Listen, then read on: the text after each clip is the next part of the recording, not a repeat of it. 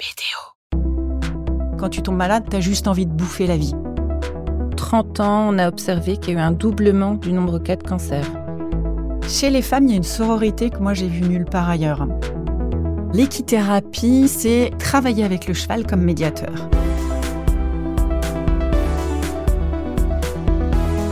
Bienvenue dans Coulisses de CEO, le podcast qui met à nu les dirigeants. Je suis Arnaud Naudan et dans chaque épisode, avec mes invités, on décrypte les challenges des leaders d'aujourd'hui et de demain.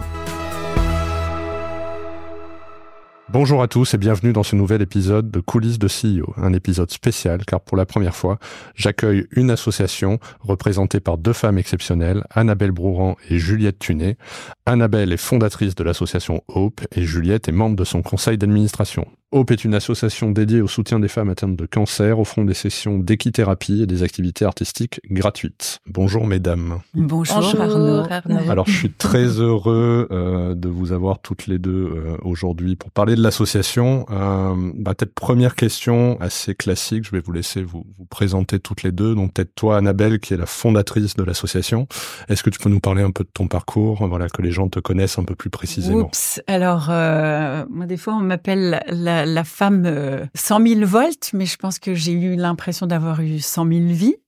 Euh, puisque j'ai commencé par euh, le conservatoire d'art dramatique il y a j'avais 20 ans donc il y a 34 ans et puis j'ai fait une école de communication, je suis entrée comme assistante de Frédéric Lopez qui fait que après je suis devenue animatrice télé. Mmh euh, j'ai suivi euh, mon mari de Lyon, Paris à Bruxelles, et puis je suis devenue maman de quatre enfants. Ça, c'est ma deuxième vie parce que gérer une famille de quatre enfants, c'est pas rien.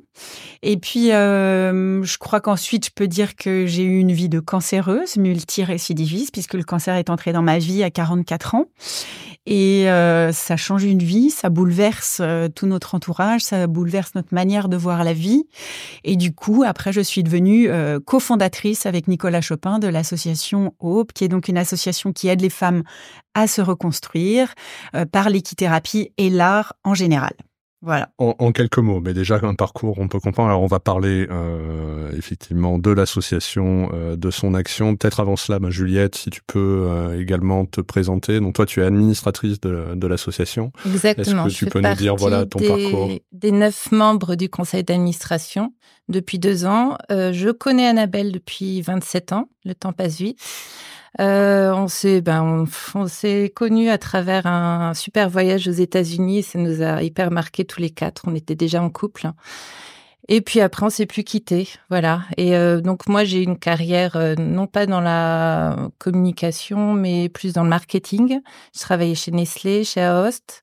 Ensuite, j'ai créé deux restaurants de sushi à Lyon que j'ai géré pendant dix ans. Et après, j'ai monté une marque de bijoux qui m'occupe bien, mais pour moi, c'est pas assez euh, terrain. Donc c'est la raison pour laquelle j'étais pas hyper occupée à 100% et Annabelle, voyant ça, a profité euh, et m'a proposé de venir la rejoindre, de venir l'aider au moment, c'est-à-dire il y a deux ans et demi, au moment où euh, l'association prenait vraiment énormément d'essor, où ils ont décidé, parce qu'ils étaient quand même plusieurs au moment du début de l'association, de créer des antennes. Donc, qui dit création d'antenne disait euh, besoin d'organisation et besoin de budget. développement. C'est là où l'association commence à se développer. On va en parler. Euh, mais avant cela, peut-être Annabelle, est-ce que tu peux euh, bah, nous dire dans le détail ce que fait l'association? La réponse va être assez simple, mais j'imagine que c'est ton parcours personnel et mm. suite à ce que tu as vécu, que tu as décidé de monter l'association. Est-ce que tu peux nous parler un petit peu de cette phase? En fait, il y a 10 ans, premier cancer à 44 ans, maman de quatre enfants, la petite dernière avait 7 ans, donc le ciel il te tombe sur la tête, premier cancer du sein. Euh, je rencontre un chirurgien qui me dit bah, on hésite à vous enlever le sein. Je dis bon ok, allez-y, moi je m'en fous de mon sein, mais dans trois semaines, il faut que je sois à cheval. Donc euh, trois semaines après, j'étais à cheval. J'avais dit aussi, euh, il faut que je puisse traverser la France volant d'un camion parce que mon fils allait faire les championnats de France d'équitation. Et j'ai dit à Juju, euh, faut, faut, que tu m'accompagnes parce que je vais pas pouvoir conduire. Euh, j'avais, on m'avait mis une reconstruction immédiate avec euh, cette prothèse qui me gênait et qui me faisait mal et qui va être le fil conducteur d'une partie de ma vie. Et donc j'ai fait tout ça. Et en fait, Nicolas Chopin, euh, qui était un amoureux des chevaux aussi, a tout à fait compris ma demande et je lui ai dit mais pourquoi est-ce qu'on montrerait pas une association où on proposerait aux femmes euh, de faire de l'équithérapie, euh, je peins, on pourrait faire de la peinture et puis petit à petit au fil des années se sont enrichis ben, enfin, on a enrichi de tous les ateliers que j'avais envie de faire parce que quand tu tombes malade, tu as juste envie de bouffer la vie. Quand j'ai eu ce premier cancer, je, je, me suis mise au chant, je me suis mise au piano, j'ai fait tout ce que j'avais envie de faire, comme si les, mes copines me disaient on a du mal à te suivre. il y en avait quelques-unes qui me suivaient, comme Anne, notre autre meilleure amie, qui me connaît aussi depuis 44 ans, et puis Juju, elles, elles ont l'habitude, je cours tout le temps, mais tu as une urgence de vivre. Et en fait, euh, les gens, ils peuvent pas comprendre ça. Mais tu sais que ton temps, il est pas forcément compté. Mais tu sais pas. Tu sais qu'il va être ponctué par des contrôles, par euh, des récidives. Quatre ans plus tard, j'ai eu un mélanome. Aujourd'hui, mon cadeau de Noël 2023, c'était une récidive sur mmh. mon cancer du sein. Je vais pour faire ma reconstruction. Euh, je dis j'ai une petite boule là quand même au-dessus de la prothèse. Euh, il y a neuf mois, on me dit c'est pas grave, euh, c'est rien du tout, on voit rien à l'échographie. Je dis au chirurgien plastique vous me l'enlevez quand même parce que comme ça je serai débarrassée et elle revient, c'est une tumeur, la même que j'ai eue il y a dix ans, donc récidive, alors que j'avais un cancer qui n'avait seulement 5% de chance de récidiver. Donc voilà, et je hmm. pense que si j'avais pas eu les chevaux dans ma vie, dans mon quotidien, euh, j'aurais pas pu passer toutes ces étapes. Et puis Hope, c'est aussi aujourd'hui une communauté. Les filles se sont toutes baptisées elles-mêmes les optimistes. Et par exemple, aujourd'hui, avec ma récidive, je vois à quel point la force du groupe est très importante parce que euh, j'ai vu tous les messages d'amour que j'ai reçus. Elles me disent oui, mais tout ce que tu nous as donné pendant ces sept années. Mais Là, je me suis sentie soutenue parce que quand tu traverses quelque chose comme ça, si tu l'as pas vécu, t'as beau avoir des gens qui te soutiennent autour de toi, c'est pas la même chose. Quand tu as des filles qui ont, ou des mecs hein, qui ont vécu le même parcours que toi, mmh. qui savent que quand tu vas passer tes examens, tu as le trouillomètre qui monte. Juste avant Noël, hein, on était, euh, mon mari avait invité tous les potes au chalet, euh, euh, on, était à la montagne, et il dit, ah, on va quand même faire le 31, tu vas quand même pas te priver de tes amis et tout. Je dis, mais tu te rends compte quand même que je vais passer un PET scan pour voir si j'ai pas des métastases ailleurs, etc. Tout ça, si tu le vis pas et tu mmh, le partages pas, mmh. avec des gens qui ont vécu la même chose que toi, t'as beau être là, je remercierai jamais mes amis de tout le soutien qu'ils m'apportent, de ma famille, de mes enfants, mais tu peux pas le comprendre. Et en fait, Hope, c'est tout ça. Et pour rebondir sur ce que dit Annabelle sur la communauté, c'est hyper important. En fait, on a fait une étude qui montre que bon, il y a tout ce qu'on fait, et puis mais il y a cette communauté qui est archi importante. Euh, je fais partie du groupe WhatsApp euh, mmh. d'elles étaient une fois les optimistes, c'est les filles qui chantent une comédie musicale. Euh, une comédie musicale. On va en reparler. Euh, en fait, je suis dans le groupe et en fait, elles se racontent toutes sortes de choses et en fait. Dès qu'il y a une annonce dramatique ou quelque chose de difficile autour de la maladie ou une fille qui va faire des des, examens. Des examens, voilà.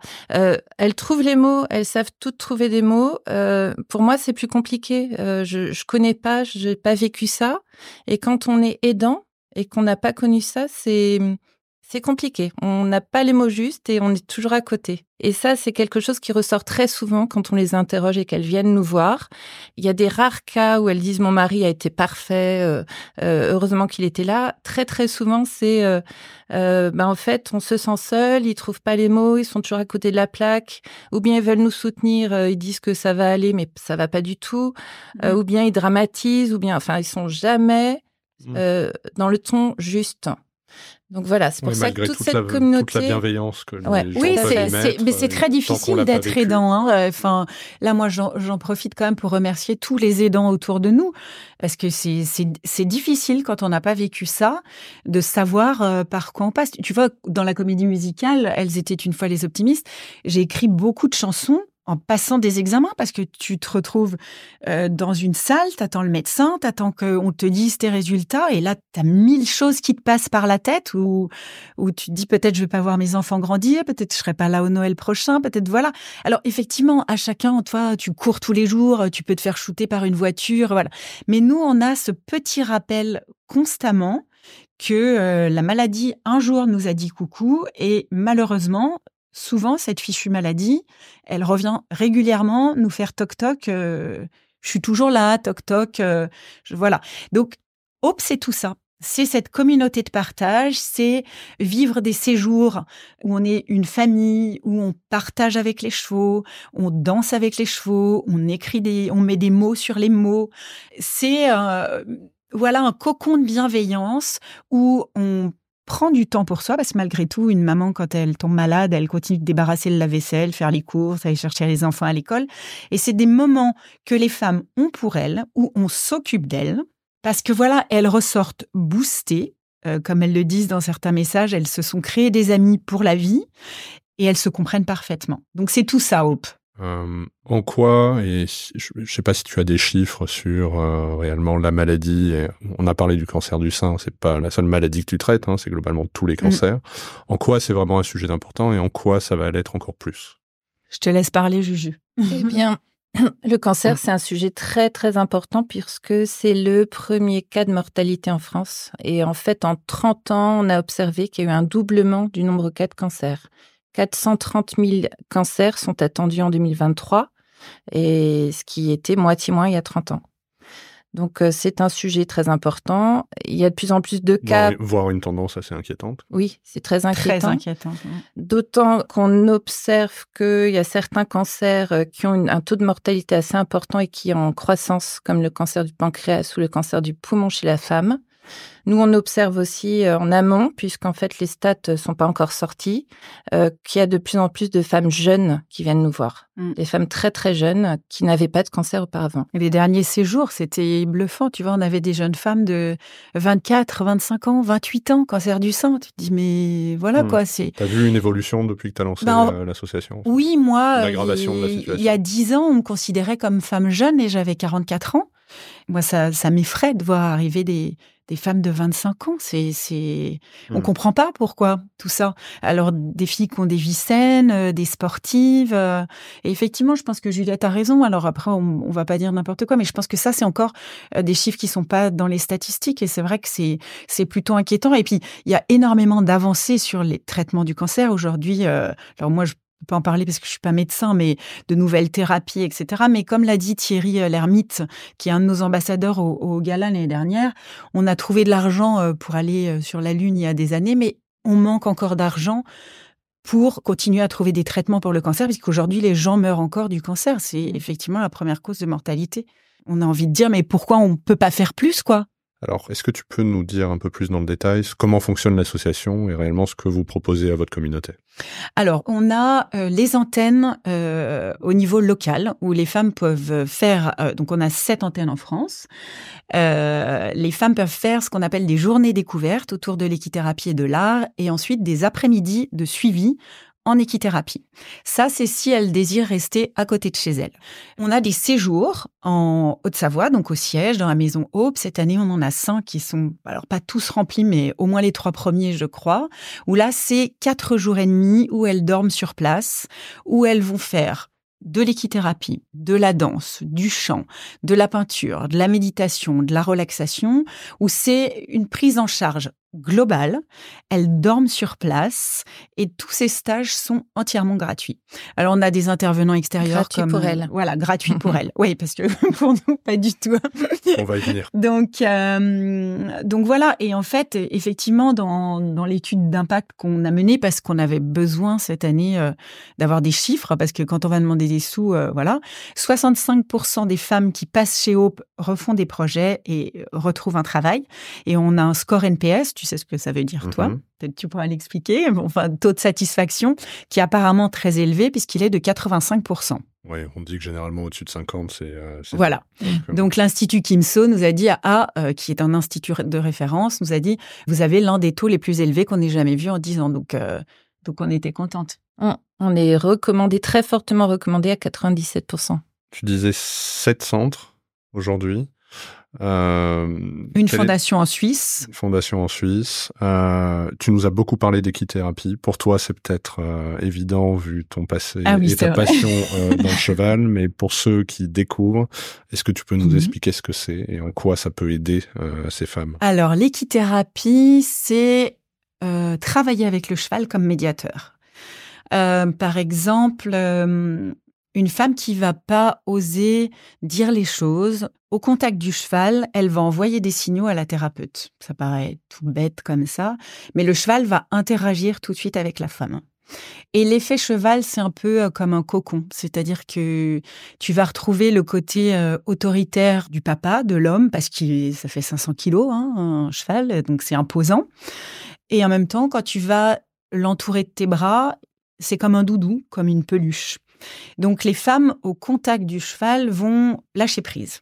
Ça, c'est la première chose. Ça paraît tout bête, mais c'est un premier pas vers la guérison mentale parce que la plupart des femmes, souvent, sont soit dans le déni, soit n'acceptent pas la maladie. Et si tu veux commencer à guérir, ne serait-ce que mentalement, bah, il faut cette première étape. Après, avec le cheval, tu vas travailler beaucoup de choses. Donc, le lâcher prise, mais la confiance en soi.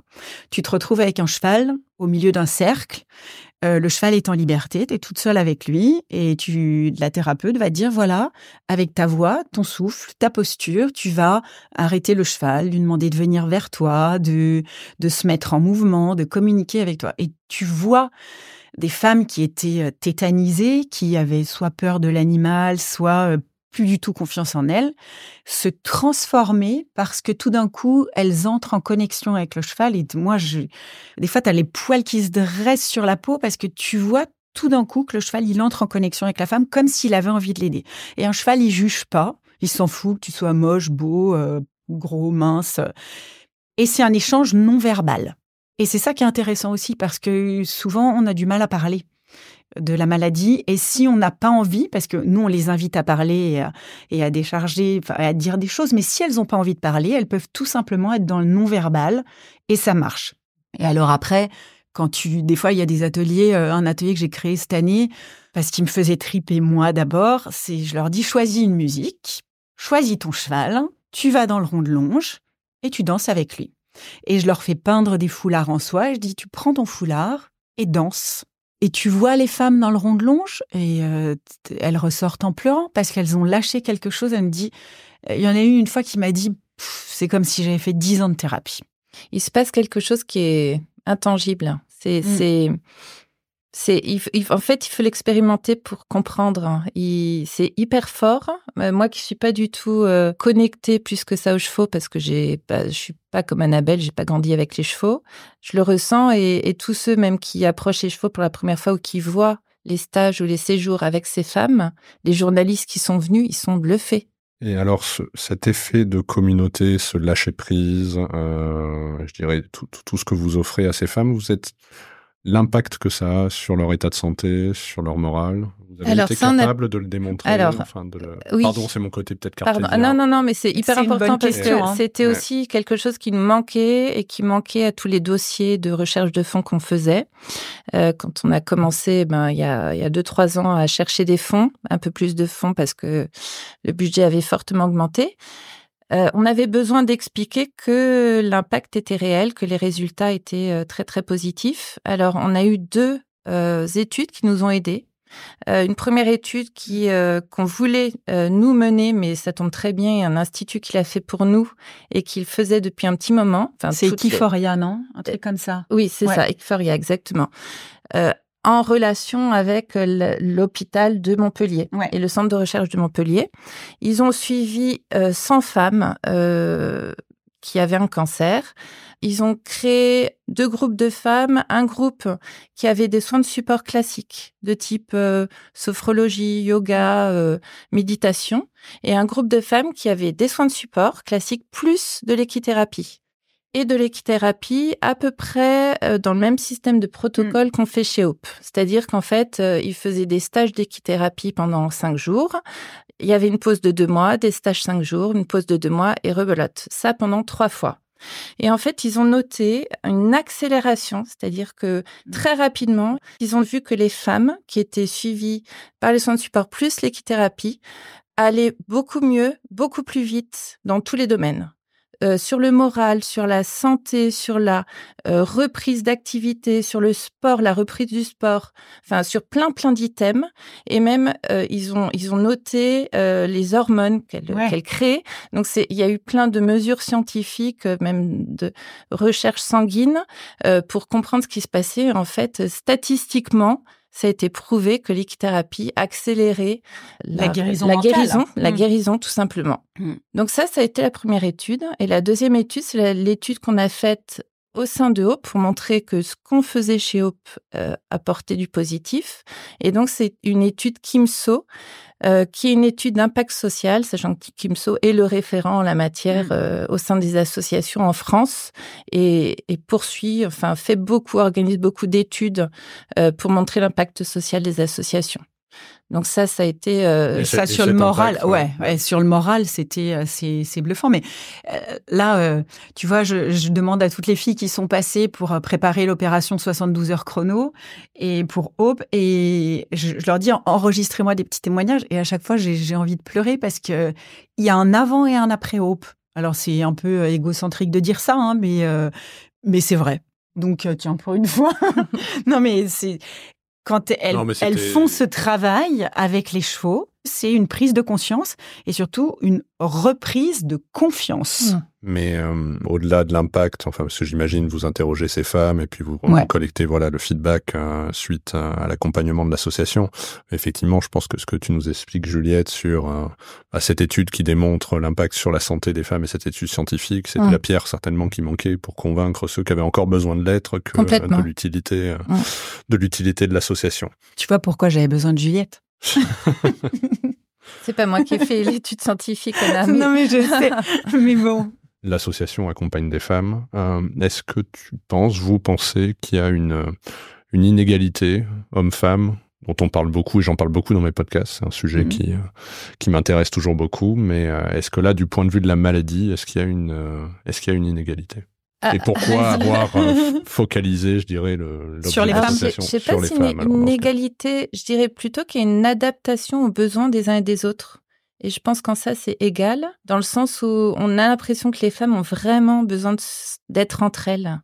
Euh, alors que chez les hommes, il y a beaucoup moins d'associations finalement qui accompagnent les hommes qui ont un cancer, parce que il paraîtrait, en tout cas, que les hommes ont, moins besoin d'être entre eux et d'en parler. Donc, euh, il y a énormément d'associations qui soutiennent les femmes qui ont un cancer, mais très très peu. Alors je ne sais pas le, les, statistiques, mais je crois qu'il y a à peine 3% d'associations qui soutiennent les hommes. En tout, cas, en tout cas, nous on nous pose tout le temps la question pourquoi que des femmes, mais en sept ans, je crois avoir eu une seule demande d'un homme pour participer à un stage.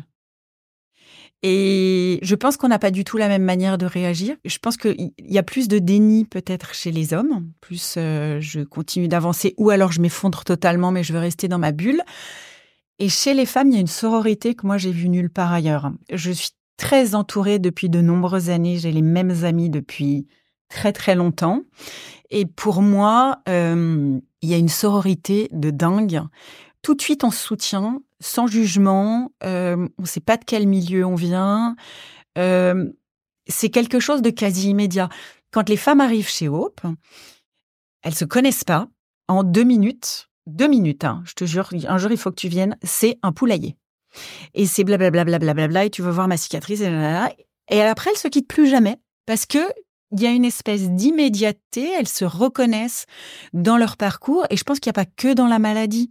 Il y a, alors des fois on dit les femmes entre elles, elles peuvent être un peu euh, euh, piquantes ou désagréables ou etc. En tout cas, moi je vois beaucoup quand même cet esprit de sororité et d'entraide. J'ai pu observer les relations qu'il y avait entre elles lors du gala et effectivement c'était assez impressionnant. ouais, tu vois. Ce qu'on peut saluer en tout cas, c'est l'entraide et le soutien des hommes. Il y a énormément d'hommes qui aident l'association Hope. Et finalement, si on fait le compte, il y a plus d'hommes qui aident euh, Hope que de femmes. Oui, c'est vrai. En tout cas, dans les soutiens financiers, dans les soutiens euh, au sein du conseil mmh. d'administration ou euh, dans les personnes qui nous soutiennent financièrement, énorme, ou même les ambassadeurs. Hein, même les ambassadeurs, on a ouais, Mathieu Stéphanie qui nous aide beaucoup. Tu vois, toi, tu nous invites aujourd'hui, euh, Thierry Lhermitte. Alors, Gila Braoudé a rejoint l'aventure en tant que metteur en scène de la comédie musicale, mais Gila elle est aussi touchée par la maladie. Donc, euh, donc mm. voilà. Elodie Fontan maintenant, mais jusqu'à maintenant, euh, il y avait Alexandre Ayache qui va aux Jeux Olympiques euh, normalement en 2024, qui est là depuis le début.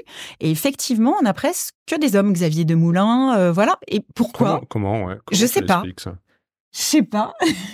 Bah déjà. C'est parce que eux ont eu des. Euh, et d'ailleurs, moi, c'était c'est mon cas. Hein, j'ai une amie, enfin plusieurs amis assez jeunes qui ont été touchés. Donc, mmh. est-ce que c'est pour ça? Est-ce que c'est parce qu'on a dans notre cercle des amis, une compagne, une épouse qui a été touchée par la maladie? C'est mon slogan hein, de 72 Moi, je pense chrono, que tu sais. on touche en fait, on touche une corde sensible euh, chez vous les hommes. En vous parlant comme ça, et puis de voir ces femmes qui ont un beso- besoin d'aide, euh, je pense que ça éveille en vous quelque chose de très sensible. De protection peut-être Ouais, peut-être. Hmm. Peut-être. Alors, on n'a pas fait d'études là-dessus, mais en tout cas, on constate et on remercie. on a parlé donc de- des centres, des stages. Quelle est l'ambition pour l'association en fait? Là, je vais reprendre euh, certaines questions que je pose euh, à chaque fois dans le podcast, voilà, au patron. Euh, quelle est votre ambition? Où est-ce que vous voulez l'amener? Alors, euh, quand j'ai rejoint Annabelle, c'était effectivement une vraie question. Euh, Annabelle partant un peu dans tous les sens et ayant énormément Merci, de projets. Je t'aime. Euh, en fait, il a fallu cadrer et essayer d'expliquer, essayer de d'organiser les choses et de hum, finalement, à partir de ce qu'Annabelle voulait faire, euh, trouver une stratégie. En fait, essayer de dire, ok, on va vers cet objectif. Comment on va le faire Avec quels moyens on va le faire Voilà. Euh, on sentait qu'Annabelle voulait développer. Euh, Annabelle et son équipe, hein, d'ailleurs, Mm. elle n'était pas toute seule, euh, avec un bureau qui était très actif, avec des filles qui l'aidaient depuis 2017. Euh, donc la question c'était euh, est-ce qu'il faut développer en France? Donc la question a été rapidement oui. Ok, comment? Euh, En aidant chaque femme avec une antenne à moins de 100 km de chez elle pour ne pas la fatiguer, pour qu'elle ait aussi euh, cette communauté qui soit vraiment autour de chez elle, qu'elle puisse se déplacer, organiser des restos, voir ses femmes. Donc ça c'était le premier objectif qu'on voulait vraiment asseoir. Euh, ensuite, on sentait aussi qu'Annabelle voulait créer, c'est-à-dire, ça lui suffisait pas de euh, euh, faire la peinture, de chanter, elle voulait vraiment faire quelque chose de public, que les gens sachent ce qui était fait. Et puis après, du coup, il a fallu lier ça au besoin d'aller vers les gens, de leur expliquer ce qu'on faisait, mais pas seulement. De dire, OK, il faut que ça ait un impact social, il faut que ça serve pour parler prévention. Mm. C'est-à-dire que euh, d'une idée de chanter, puis d'une idée ensuite de faire une comédie musicale, on a lié ça à un vrai besoin d'agir sur la prévention. Donc ça, ça a été le deuxième point. Voilà. Et puis, euh, je dirais que c'est principalement ça. On s'est dit, Mm. jusqu'où on va, jusqu'où on va, c'est déjà être au plus proche des femmes, pour résumer, et puis parler prévention, aller, en fait, ne pas avoir un impact que auprès des femmes qui ont un cancer, mais auprès De des- toutes les- des- de tout le monde, de Mm. toute la population française, et parler cancer et parler prévention. Parce que sur la prévention, si je peux me permettre, il y a vraiment beaucoup à faire. Donne-nous un chiffre. À ton avis, combien de personnes font leur dépistage? Alors, tu sais, à 40 ans, tu reçois la petite enveloppe bleue euh, pour euh, le Non, tu sais pas non, encore, toi, toi. tu sais pas encore. Mais pour le cancer colorectal, ta mammographie, etc., combien de personnes le font? 10% 20% C'est à peine 40%, je crois. Donc, c'est. En fait, il y a des chiffres euh, très clairs. C'est 60% le font bien pour tout ce qui est euh, papillomavirus, donc frottis, etc., systématique c'est 60%. 50% pour le cancer du sein. Donc ça, c'est pas assez du tout, parce qu'on sait très bien quand on interroge les, euh, les médecins que euh, plus c'est pris tôt et mieux c'est guéri. Et seulement 30% pour tout ce qui est colorectal. Donc la fameuse enveloppe qu'on reçoit à 50 ans, je viens de la recevoir, merci, euh, qui dit OK, allez-y, et puis il faut mettre un échantillon, on l'envoie, et puis après, selon les analyses, il faut ensuite euh, faire une coloscopie. Mais eh ben, c'est là où tu te rends compte que, alors déjà, un, c'est un coût déjà pour l'État de, C'est énorme. de voilà, de, et puis, euh, mais les gens ne le font pas. Et pourquoi? Puisqu'on sait très bien que la médecine de demain, c'est la médecine préventive. Et quand tu sais ensuite ce que coûte une maladie, ce que coûte un cancer, les journées de chimio, etc., et il y a toujours euh, ce problème-là. Donc en fait, moi, au tout le long de, de, de mon parcours de cancéreuse, et j'ai noté tous ces points-là. Euh, la prévention, euh, la résilience, euh, les traitements, les examens. Et à chaque fois, il m'est venu des idées, et c'est comme ça qu'est née la comédie musicale Elles étaient une fois les optimistes, que tu as vu au gala, et qui nous permet de porter tous ces messages, de parler prévention, de parler démystification de la maladie, parce que c'est vrai, quand tu dis cancer aujourd'hui, ça fait peur, mais il y a quand même plein de cancers qui se guérissent si tu les prends tôt. Et puis se dire qu'on on- est seul dans la maladie, mais on peut aussi décider de s'entourer de bonnes associations et de, de, de gens pour nous aider et surtout de continuer à vivre parce que la vie ne s'arrête pas non plus quand on est malade. Parce que sinon, euh, quand euh, le cancer arrive dans ta vie une fois et qu'il te lâche plus, euh, faut continuer. Ouais, c'est ça. T'as envie de bouffer la vie, quoi. Mais Juliette, tu nous disais donc euh, l'ambition, c'est d'avoir un centre à moins de 100 km. Oui. Donc là, on en est à 7 centres. Ça fait combien de centres? On est très présent euh, en Haute-Savoie, évidemment, puisque c'est le siège de l'association. Où on a les séjours. On a les Mhm. séjours. On est présent à, près de Saint-Étienne, à Pertuis, euh, près de Nantes. On Maison a deux Lafitte. centres également, euh, euh, oui, autour de Paris, Maison Lafitte et Sablonnière. On a ouvert récemment Biarritz et puis on a une fondation aussi à Genève. Donc on est présent à Genève. Donc Et il va les, falloir les séjours sont continuer. essentiellement en Haute-Savoie? Les, Alors- les centres euh, ailleurs sur le territoire sont pour les journées, euh, pour les journées découvertes. Ouais, et ça, j'y tiens particulièrement parce que le lieu euh, s'y prête vraiment. Euh, on a 15 chevaux euh, là-bas sur place. Je Euh, sais que je suis grand fan, moi aussi. Voilà, c'est vrai, bah Bah, faut que tu viennes. ouais. Bah voilà, et, et le lieu s'y prête, c'est c'est mon histoire, c'est là qu'est née Hope. Et hum, du coup, aujourd'hui, on a aussi une maison Hope pour accueillir les femmes. Et là, cette année, on a cinq séjours et on sait, alors donc on va effectivement vers 17 antennes ouvertes en France. Après, on sait qu'on va augmenter le nombre de séjours parce qu'on a de plus en plus de demandes. Et ce qu'on aimerait peut-être faire aussi, c'est euh, peut-être faire autofinancer les stages gratuits, c'est-à-dire les femmes qui viennent faire un premier stage Aube gratuitement. Si elles veulent revenir derrière pour un autre stage, eh bien peut-être faire un don à l'association ou payer cet autre stage qui permettrait de financer euh, les stages gratuits pour les, les nouvelles patientes euh, qui arriveraient. Mais on sait qu'on a de plus en plus de... quand on ouvre les séjours, euh, je sais pas, au mois de novembre, décembre, euh, les trois premiers, ils sont quasiment blindés dès le départ, quoi. J'allais te poser comme question, quelle est la principale difficulté que vous avez eue depuis le lancement de l'association euh, ou que vous avez encore aujourd'hui en fait. C'est euh, c'est la question de fond, c'est la question de faire connaître l'association, c'est la question de remplir, c'est... euh, Alors, en Haute-Savoie, ça s'est toujours rempli euh, hyper bien. Lyon est une antenne qui fonctionne à fond. Il y a d'autres antennes où c'est un tout petit peu plus compliqué parce que les femmes ont besoin d'être coucounées et de prises en charge. Et, nous, on n'est pas sur place. Et on a des équipes sur place, mais qui n'ont pas la même capacité de, de travail que nous. Et comme elles le font trois fois par an, plus 12, ça correspond à 15 journées euh, par an, c'est plus compliqué. Donc, c'est une vraie question qu'on s'est posée. Est-ce qu'on fait que des séjours sur place et on abandonne les antennes qui ne marchent pas, mais en même temps, on se dit que ça serait dommage de pas donner cette possibilité à des femmes qui veulent rester près de leur famille euh, d'ouvrir une antenne sur place. Donc ça, c'est une première difficulté. Euh, faire vivre les antennes correctement. On sait qu'il faut au moins deux trois ans pour amorcer, et puis il faut aller dans les hôpitaux, faut se faire connaître, etc. Moi, en tant qu'ancienne journaliste, euh, évidemment, bon, bon j'ai fait beaucoup de com en Haute-Savoie. Et en Haute-Savoie, aujourd'hui, euh, je remercie d'ailleurs toutes les associations, les mairies euh, qui nous écoutent parce que j'ai semé euh, des petits cailloux comme les petits poussets les premières années à, force d'huile de coude. Et euh, Là, chaque année, les associations et les mairies nous appellent en disant est-ce qu'on peut vous reverser les fonds euh, pour l'association? Et aujourd'hui, voilà, en Haute-Savoie, on est vraiment, on, on est vraiment connu. Après, la difficulté aussi qu'on a, mais peut-être un peu moins depuis le deuxième gala, mais c'est quand même de trouver des fonds. C'est pas si facile que ça. Moi, je disais pourquoi on n'aurait pas une émission qui s'appellerait euh, Qui veut aider mon association hein, Parce qu'on trouve des sous pour des startups et euh, des soins de support pour des associations. Bah, c'est pas si facile de trouver de l'argent parce que il y a des gens qui sont hyper sympas, ils nous disent euh, ouais, je vais te donner, mais c'est il faut quand même aller chercher un budget année de 500 000 euros. Euh, sachant, alors Juliette et moi, on est bénévoles à 100%, mais on a quand même trois salariés, plus tous les thérapeutes euh, qu'il faut rémunérer. Et à un moment donné, c'est ouais, moi je, je dirais que c'est la plus grosse difficulté. Alors mon mari, hein, qui est chef d'entreprise, me dit de toute façon, euh, tu, tu le fais super bien. Je dis ouais, mais moi ça m'use. Ça, ça fait sept ans que je fais ça. C'est pas parce que j'ai été touchée par la maladie que c'est mon projet que c'est quand même facile d'aller chercher de l'argent. Alors là, on a une fille qui vient d'arriver, qui est une ancienne groom qui s'appelle Aline Soquet, qui a l'air euh, d'avoir aussi euh, euh, la niaque. Vraiment, euh, une femme de cheval et donc euh, là qui a démarré chez nous il y a deux mois et qui va prendre ce poste de, euh, de chercher des sous. Mais euh, ouais, appel à l'aide quoi. Tous ceux qui nous écoutent, euh, appelez-nous. Je vous donne mon 07.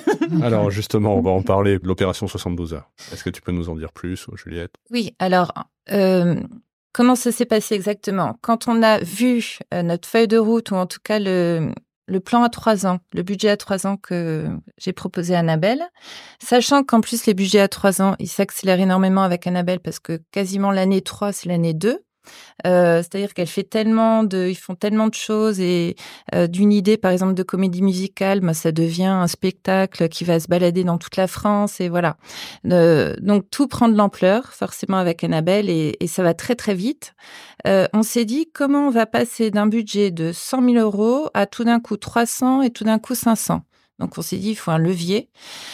Le premier levier, ça a été l'année dernière le gala pour la première fois qui nous a vraiment permis euh, de collecter euh, ben, beaucoup tout d'un coup, ce qui nous paraissait énorme étant donné le petit budget qu'on avait à l'époque. Donc tout d'un coup 150 000 euros. Et puis euh, on s'est dit aussi, bah, il nous faut autre chose parce que ça va pas nous suffire. Parce que, comme dit Annabelle, d'aller chercher, en fait, c'était beaucoup euh, autour de son réseau, autour de nos amis. On avait, on en avait marre, en fait, de solliciter euh, nos copains. On allait les voir, on allait gratter à la porte. C'est un peu, en fait. c'est un peu gênant. en fait, c'est ça. C'est gênant. C'est gênant à la fin. Non, mais en fait, ce qui est hyper gênant, c'est qu'ils voyaient arriver Annabelle, ils se disent, oh là là, je vais encore me parler de l'association Hope. Elle ne parle que de ça. C'est lassant à la fin. Et Annabelle, elle, elle a envie de parler d'autre chose, quoi. Elle est, voilà, c'est lassant. Donc, on s'est dit, on va créer un autre temps fort. Et un autre temps fort, comment on va faire? On va faire un peu comme les Américains, on va faire des campagnes de fundraising. et, donc, et donc, euh, on a été d'abord sollicité par euh, cet organisme qui s'appelle Charity, euh, qui est américain à base, qui a en fait une représentation en France, qui est très très active. Et donc on s'est un peu renseigné, on s'est dit bon, euh, est-ce qu'on leur fait confiance? Comment on va faire? Bon, on a testé l'année dernière et on a adoré. On a levé déjà plus de 100 000 euros, donc ça en trois jours, alors qu'on était à peine préparé parce qu'en fait, on connaissait pas du tout le système. Donc, on va dire que cette année, on va tout déchirer parce que ça y est, on sait comment ça marche. Déjà, on, demande de l'aide de euh, grands donateurs. Ces grands donateurs vont nous donner euh, des sous qui vont permettre de doubler les dons du public, on va dire en tout cas des, petits donateurs. Donc un petit donateur va pouvoir donner 10 euros, mais ce 10 euros va se transformer en 20 grâce au grand donateur. Et ça va lui coûter un tiers puisqu'il sera défiscalisé. Exactement. Donc l'idée, c'est qu'il y ait en un des grands donateurs et en deux des ambassadeurs qui vont chercher dans leur réseau. Et les ambassadeurs, c'est des personnes euh, de notre réseau, des amis, d'amis, d'amis, qui vont chercher dans leur réseau et qui vont collecter auprès de leur réseau en disant je connais Hope, je connais cette association, elle fait un super boulot. On explique, et d'ailleurs, ça nous permet aussi de communiquer fortement sur, l'association, mmh. sur la prévention, de parler de l'association, de la faire connaître. Donc, ça a été un temps fort énorme aussi, parce qu'après le 72 heures de l'année dernière, il y a beaucoup, beaucoup de femmes malheureusement atteintes d'un cancer qui nous ont appelés en disant bah, je vous ai connu grâce aux 72 mmh. heures chrono, donc euh, top. Euh, donc ça permet de la communication et ça permet aussi de lever beaucoup de fonds. Et ça, c'est le fait que ce soit digital et que ce soit en live, c'est hyper addictif parce qu'en fait, on, on, on va donner pour une équipe et on veut que cette équipe remporte finalement la course. C'est comme une course, c'est comme une compétition. Ouais, c'est génial. Et puis tu vois, euh, tous les pays partout, euh, on a des Canadiens qui nous aident vachement. Il y avait la Belgique, cette année on aura peut-être le Luxembourg, la Suisse, la France, Lyon, Paris, etc. Et c'est vrai que moi l'année dernière, je voulais pas y aller. J'ai dit à Juliette, mais moi je vais me griller pour le gala. Euh, après, je, enfin comment je vais faire pour tout faire en même temps? Puis Juliette m'a dit, allez, de toute façon, on essaye. Il y a rien à perdre. Et en fait, tous les gens se sont dit mais c'est génial cette campagne. On a fait des QG à droite à gauche. Donc je pense qu'on va en faire un cette année aussi sur Paris. Les gens nous ont rejoints et c'était euh, ouais et ça devient après on avait le baby blues des 72 heures chrono, tu vois parce que parce qu'en fait on était tellement euh, bon après du coup je comprends les traders des fois quand ils sont un peu euh, sur les nerfs comme ça parce que du coup on était un peu dans cet état-là et puis surtout tu vois les messages des gens qui s'affichent donc donc c'est hyper sympa. Et là surtout on fait le lancement le 11 mars au théâtre du Splendide en présentant la comédie musicale et derrière on lance le truc euh, en, direct. Donc là euh, aujourd'hui on bah alors on a des entreprises comme BDO là qui nous ont déjà dit OK euh, lunettes pour tous Damien Tapi qui va faire jouer son réseau aussi. Donc on cherche des grands donateurs effectivement. Il nous faudrait un montant de 100 150 200 000 en face pour pouvoir euh, faire doubler les dons des, petits donateurs. Mais chacun, à son échelle, peut constituer son équipe. C'est hyper simple. Enfin, on a combien de groupes WhatsApp sur son téléphone hein? Eh ben, si chacun prend un peu trop, t'as raison. Si chacun prend son groupe WhatsApp sur son téléphone en disant, OK, ce jour-là, juste euh, vous tous, là, vous appelez deux potes. Eh ben, ça fait un effet boule de neige. L'année dernière, mmh. on a eu 1000 donateurs. 1000 donateurs sur trois jours. Cette année, moi, j'aimerais bien 3000, 5000 donateurs et 350. On s'est dit que si on dépasse les 300 000 euros, on crée une bourse de recherche pour un institut, Curie ou autre, un prix. Enfin, le reste, on le donnera pour aider la recherche. Alors, pour ceux qui nous écoutent, comment ça se passe? Ouais, Alors, où est-ce qu'ils peuvent... Euh, j'imagine sur les réseaux sociaux, sur le site de l'association. Sur Insta, sur Facebook, sur en suivant euh, le LinkedIn d'Annabelle Brouran. Parce que, ouais, le. Alors, je sais pas, tu vas peut-être nous expliquer, toi, tu sais ça pourquoi? Pourquoi, quand on a une page LinkedIn, c'est notre page perso qui marche mieux que la page de notre boîte ouais, Parce que c'est beaucoup plus impactant. C'est ce que je dis beaucoup en interne. Tu prends le même message qui est posté sur une page corporate ou sur ta page perso, c'est ta page perso qui fonctionnera. Et eh, c'est fou, hein? Mm. Donc voilà. Donc, si effectivement sur la page d'Annabelle Brouran, vous nous suivez, vous allez avoir toutes les infos qui vont tomber et, et, ben, puis bah, soyez prêts à démarrer. Vous pouvez nous contacter aussi par mail, euh, donc partenariat at associationcom ou direction at associationcom Et puis euh, vous montez des équipes. Vous avez un lien d'équipe et ce lien sera en direct sur le, live. Et alors après, pour tous les grands donateurs, ben on va vous afficher euh, sur tous les réseaux non-stop avec vos logos. Donc, ce qui me frappe, c'est que vous avez euh, finalement vous êtes parti d'un projet qui était hyper perso, hein, venant de ton vécu et de ta mm. maladie, à quelque chose où là on voit que l'ambition est quand même débordante, hein, avec euh, l'ouverture d'antenne, euh, lever des fonds, un gala, une comédie musicale.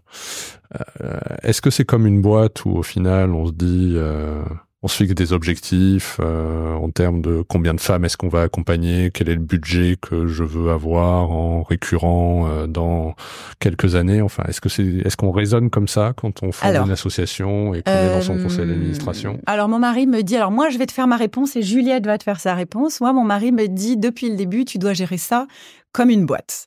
Sauf que moi, je pense que je suis un peu une créative, je suis ultra bordélique et euh, j'ai des flashs non-stop. Et je ne sais pas pourquoi. Et, et, quand j'ai un flash d'un truc, la question se pose pas, il faut que je le fasse.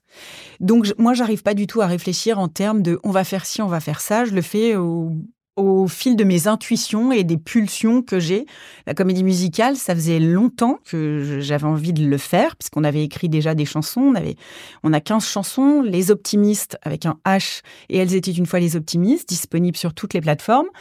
Et hum, moi, je crois pas que je réfléchis en étant tout, totalement sincère. Hein, donc, c'est pour ça que je pense que j'ai besoin d'être épaulée et je pourrais pas être euh, juste toute seule directrice d'une asso.